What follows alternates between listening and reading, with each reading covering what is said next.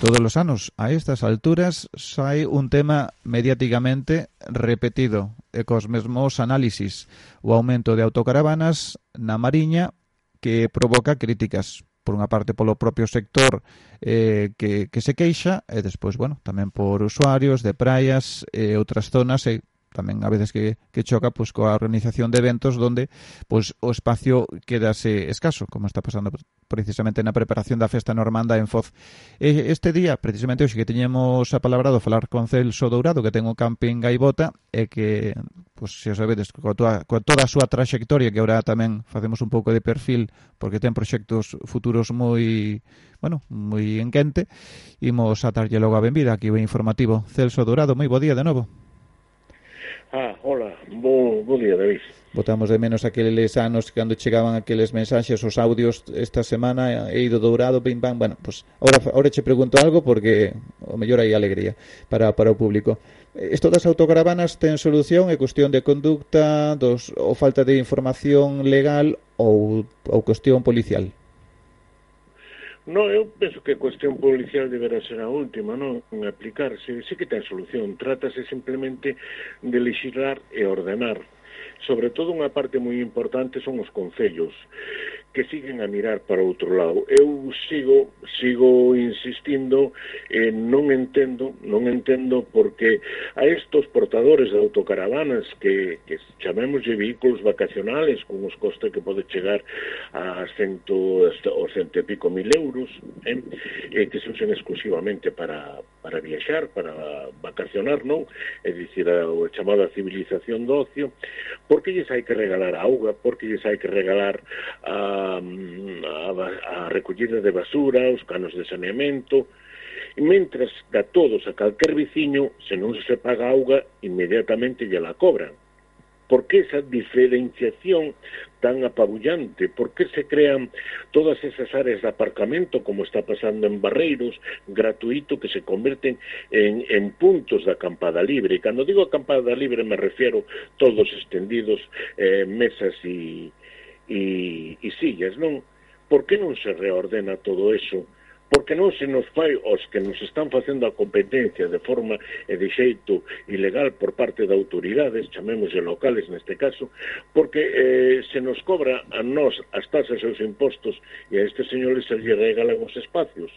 Auga, luz, o sea, auga, perdón, eh, saneamento, recreo de basura, por qué? Eu fago esa pregunta, non? É dicir, non, non o entende, non o do entendido como, como, como persona normal, non o do entendido realmente. A normativa indica que os vehículos, as autocaravanas, eh, teñen zonas eh, habilitadas para tal, eh, non vale calquer sitio, e despois poden estacionar como calquer outro vehículo, o que non poden é desplegar toldos ou outro tipo de utensilios similares, nin emitir fluidos, ruidos, nin ocupar, ocupar máis espacio do que aparece delimitado, cousa que pasa. Esta semana víamos, por exemplo, Costa da Morte, un montón de autocaravanas que levaban ali días postas. Sí. No Costa da Morte, Foz, Barreiros, eh, o, a contorna da Praia das Catedrales como monumento natural é tremendo esta temporada. Eh. Eu, eh, o outro día vindo de Ribadeo eh, había unha autocaravana ubicada, un camión cara, autocaravana ubicado encima do castro de Meirengos, que ainda non sei como chegou ali, pero estaba, e como a min tuvo que ver moitísima xente. Ou como eh, se colocaban eh, autocaravanas nunha mina eh, de orixen romano que hai na praia de Esteiro é dicir, no borde xusto do acantilado. Todas esas cousas naide se entende. Entano, eu falo da campada libre, refiero a iso, unha, me refiero a, a todas eh, eh, ese tipo de, de localizacións, non? É dicir, unha autocaravana que es con xente dentro, que está dous, tres, catro días ou máis, eh, evidentemente consume auga, evidentemente xe, xera residuos. Cando en Barreiro se fala de cobrar unha tasa turística, eu recomendo que empecen por estes.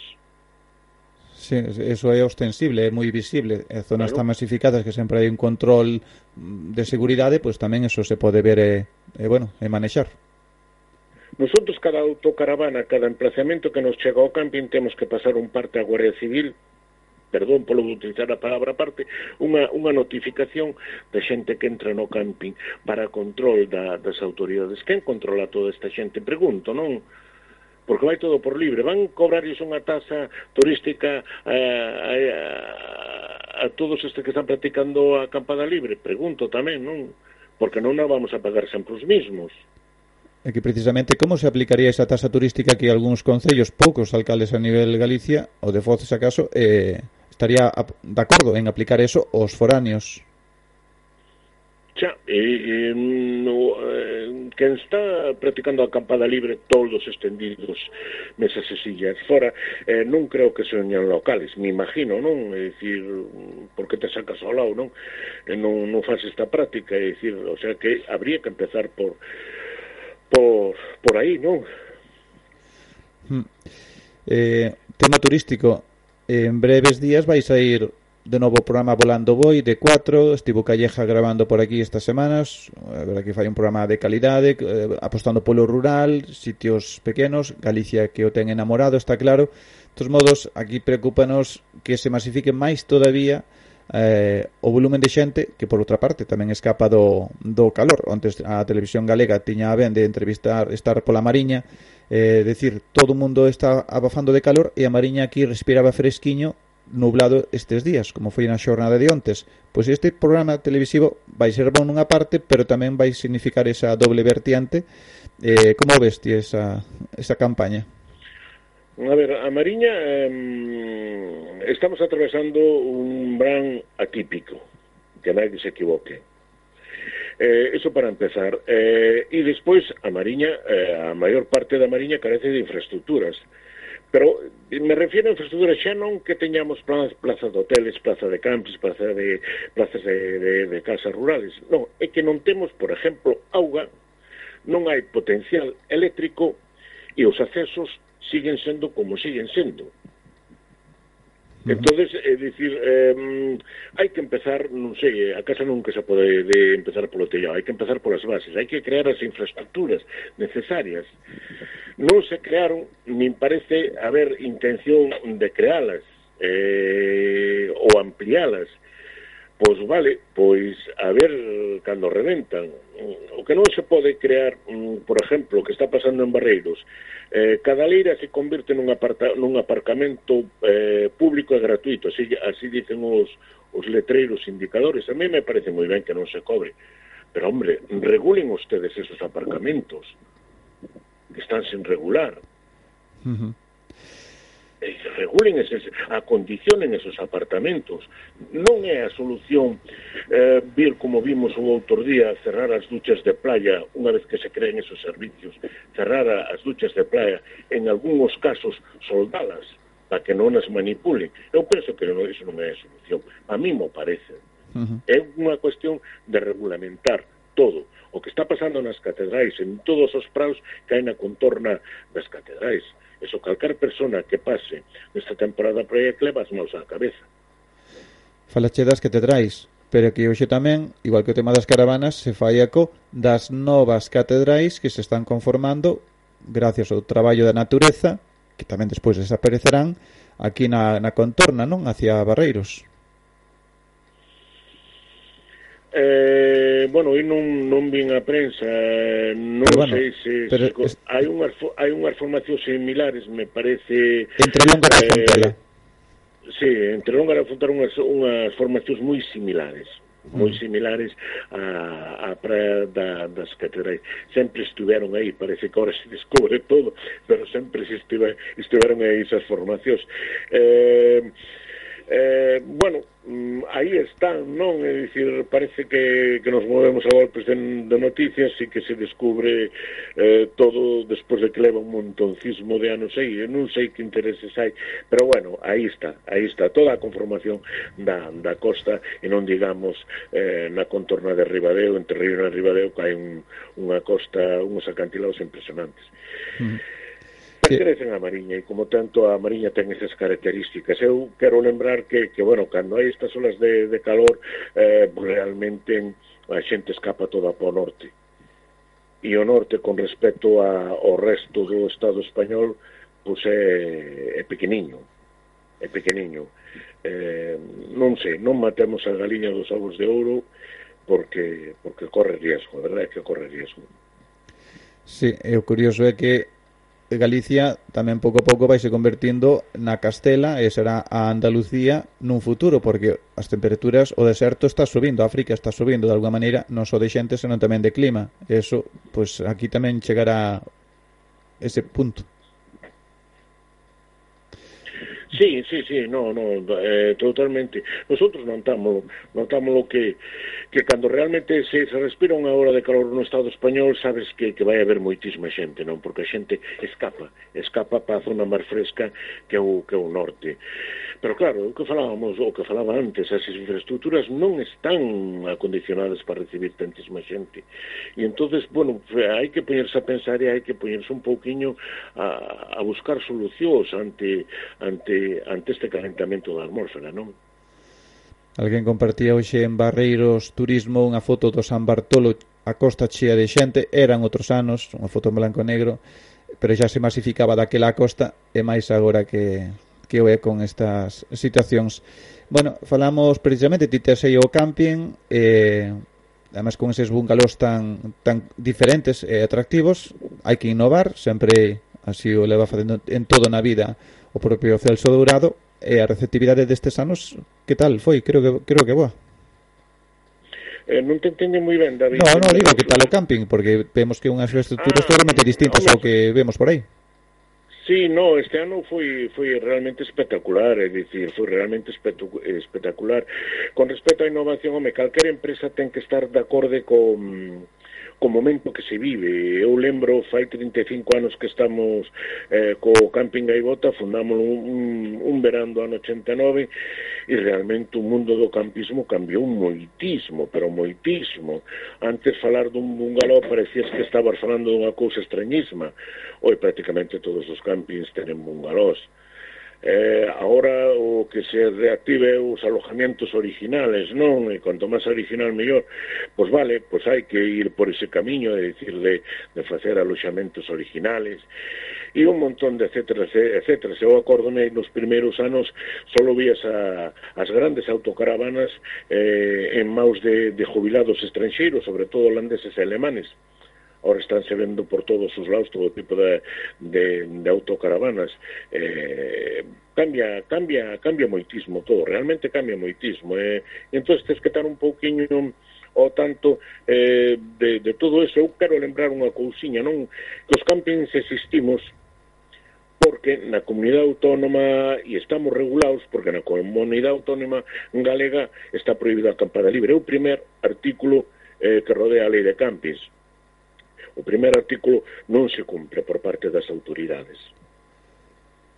Vale, sí que... E con, con, con respecto, David, a programas do bueno, no Camping Gaibota levamos máis de, de 20 anos facendo cousas, chegamos incluso a editar rutas pola, pola nosa conta e riesgo que repartíamos entre el, seguimos repartindo entre os usuarios do camping, facemos acti actividades como pode ser unha queimada popular que facemos todos os venres con sempre con actuación musical, e aí seguimos, non costa moito esforzo, moito traballo, sobre todo cando o camping está cheo a rebosar, pero tratamos de manter para que, bueno, para que todos os días non señan algo eh, iguales e, e ao mesmo tempo ofertar, ofertar actividades eh, diferenciadas, eso o que, o que levamos facendo mm. moitísimos anos.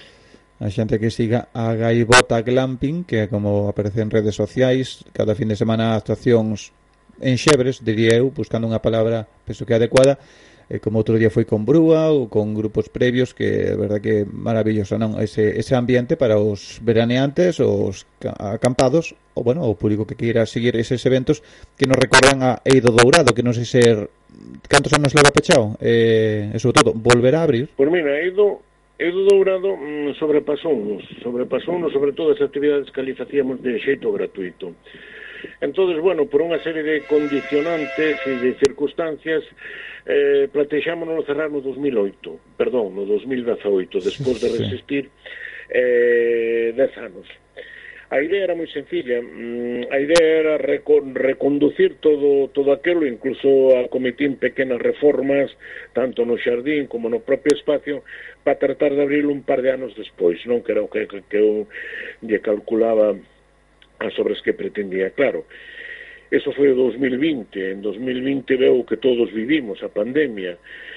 Eh, nos propuxemos eh, dizer, bueno, a ver se no 21 tal, e vimos que o 21 era moi parecido ao 20, entón dixemos, bueno, vamos a esperar tempos mellores eh, para tratar de, bueno, de, de ver como replanteamos o, o proxecto aí do Dourado. E esta, estas fechas, na noso machín, na nosa idea, sigue as ganas de volver a abrir ao público con un planteamento diferente e diferenciado e, bueno, como un, como un aditivo máis non de actividade cultural na Mariña. Quero, quero, quero salientar eh, de xeito personal mm, que para min é moi importante que en toda, tanto no Camping Gaibota como por suposto no Eido Dourado, pero sobre todo no Eido Dourado, que é o que máis eh, iría eso, todas as actividades eh, que se fixeron ali foron sempre de xeito personal porque simplemente o queríamos e o sentíamos así, de xeito personal e de xeito gratuito. Nunca, nunca, nunca percibimos ningún tipo de xuda axuda económica nin de subvencións por parte de, dos políticos nin, nin de ninguén non eh, cousa cousa que a nosotros nos de orgullo non Vale, pero o teu presente, Celso, está en Ribadeo, non? Con ese proxecto habilitando certos inmuebles que se pode contar eh, prever en plazos. En plazos é difícil, eh, comprámolo prácticamente no 2014, o que contábamos empezar as obras de despois do Brau, resulta que traduciron traduciron en dous anos de de espera eh, por razóns de patrimonio, xa que está no casco histórico eh, de Ribadeo. Bueno, as obras estánse prolongando máis do que un querería, pero aí sigo o proxecto, non? Aí sigue, seguimos traballando, non renunciamos á concepción de, do espacio, non renunciamos ao, a como iría concebido ese espacio. E aí, nestes momentos, seguimos a traballar, e, e bueno, esperamos ter noticias non moi en tempo moi lonxano de dunha posible apertura do, do espacio, non? Eh, quero recordar que, bueno, aparte de dun café cultural que estamos nestes momentos traballando nel como dunha sala de exposicións, leva outro baixo para usos múltiples e despois vai un hostel, un hostel temático vinculado a arte e a pintura en especial Carai. y, en ese en ese todo ese espacio pois sí que se van a desarrollar a parte de exposicións, actuacións, tamén residencias artísticas. Eh, claro, todo eso tendo en conta que son prácticamente catro eh, o sea, un baixo máis tres plantas e unha superficie de superior a 1500 metros cuadrados, pois bueno, leva moito traballo, moito esforzo, moita, moita complicación na, na propia obra, non? É dicir que, como sempre, deixando a firma dourado. Eh, queda, queda claro eh, a ilusión, eh, o facer artístico creativo. E sigues creando cousas por ti mesmo? Pintura, sí, o que sea? Sí, sí, sí, sí no, procuramos, mmm, bueno, a miña actividade como pintor procuro nunca abandonarla. O que pasa que nestes momentos non está o porcentaje que eu desearía estar, pero bueno, seguímola, seguímola mantendo e rematando a obra iniciada, iniciando outra, outro tipo de obra, pero sempre, pero vai lenta, realmente vai lenta porque eh, son tantos campos e tantas actividades que un acaba un pouquinho esgotado. Eh, e, eh, eh, bueno, vindo veráns como este, eh, con tantísima xente, a verdad que queda moi pouco tempo hasta para pensar. Claro, claro, claro. Por suposto. Pois, pois, nada, eh, cerramos a Celso ali en Ribadeo, que vai avanzando, eh, eh, as, os compañeros e compañeras que leven aí ao, ao camping. Pero, bueno, fai falta máis Celsos Dourados pola Mariña, que seguramente pois, farían, farían unha comarca tamén distinta e, e mellor. Pois nada, un placer como sempre falar contigo e por aí pasaremos. Cal é a próxima actividade que tedes no camping? Musical ou cultural? Pois mira, eh, curiosamente eh, rematámola o venres pasado. Ah, xa foi sempre rematamos cara, sí, sempre rematamos cara as últimas semanas de agosto e, e rematamos a última eso. A partir de, de ahora, bueno, contamos con, con unha serie, con recibir unha serie de de excursións de, de caravanas estranxeiras e eso levanos moita dedicación e, eh, bueno, moita tranquilidade para eles, etcétera, etcétera. Entón, estamos dedicados ahora ao camping. Vale, ao vale. Eh. Pois pues é un placer logo e hasta a próxima. Muy ben, David, un placer longo e, e bueno, eh, co teu proxecto respire e que vaya ben. Obrigado.